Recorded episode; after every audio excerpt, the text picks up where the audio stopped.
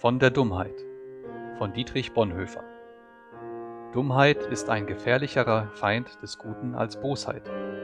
Gegen das Böse lässt sich protestieren. Es lässt sich bloßstellen, es lässt sich notfalls mit Gewalt verhindern. Das Böse trägt immer den Keim der Selbstzersetzung in sich, indem es mindestens ein Unbehagen im Menschen zurücklässt. Gegen die Dummheit sind wir wehrlos.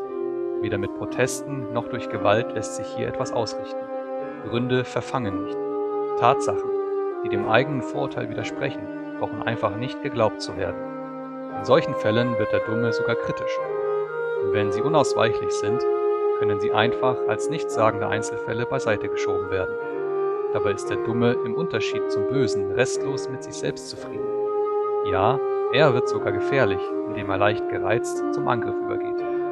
Daher ist dem Dummen gegenüber mehr Vorsicht geboten als gegenüber dem Bösen.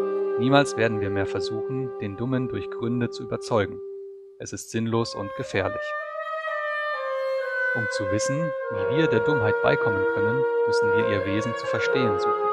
So viel ist sicher, dass sie nicht wesentlich ein intellektueller, sondern ein menschlicher Defekt ist. Es gibt intellektuell außerordentlich bewegliche Menschen, die dumm sind, und intellektuell sehr schwerfällige, die alles andere als dumm sind. Diese Entdeckung machen wir zu unserer Überraschung anlässlich bestimmter Situationen. Dabei gewinnt man weniger den Eindruck, dass die Dummheit ein angeborener Defekt ist, als dass unter bestimmten Umständen die Menschen dumm gemacht werden, bzw. sich dumm machen lassen. Die Macht der einen braucht die Dummheit der anderen. Der Vorgang ist dabei nicht der, dass bestimmte, also etwa intellektuelle, Anlagen des Menschen plötzlich verkümmern oder ausfallen, sondern dass unter dem überwältigenden Eindruck der Machtentfaltung dem Menschen seine innere Selbstständigkeit geraubt wird und dass dieser nun, mehr oder weniger unbewusst, darauf verzichtet, zu den sich ergebenden Lebenslagen ein eigenes Verhalten zu finden. Dass der Dumme oft bockig ist, darf nicht darüber hinwegtäuschen, dass er nicht selbstständig ist. Man spürt es geradezu im Gespräch mit ihm, dass man es gar nicht mit ihm selbst, mit ihm persönlich, sondern mit über ihn mächtig gewordenen Schlagworten, Parolen, und so weiter zu tun hat.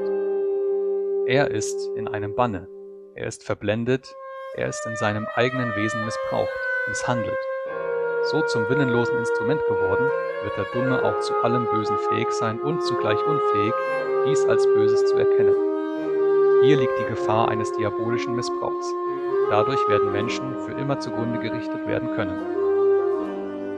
Das Wort der Bibel, dass die Furcht Gottes der Anfang der Weisheit sei, sagt, dass die innere Befreiung des Menschen zum verantwortlichen Leben vor Gott die einzige wirkliche Überwindung der Dummheit ist.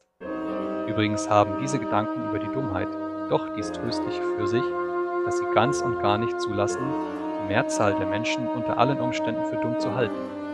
Es wird wirklich darauf ankommen, ob Machthaber sich mehr von der Dummheit oder von der inneren Selbstständigkeit und Klugheit der Menschen versprechen.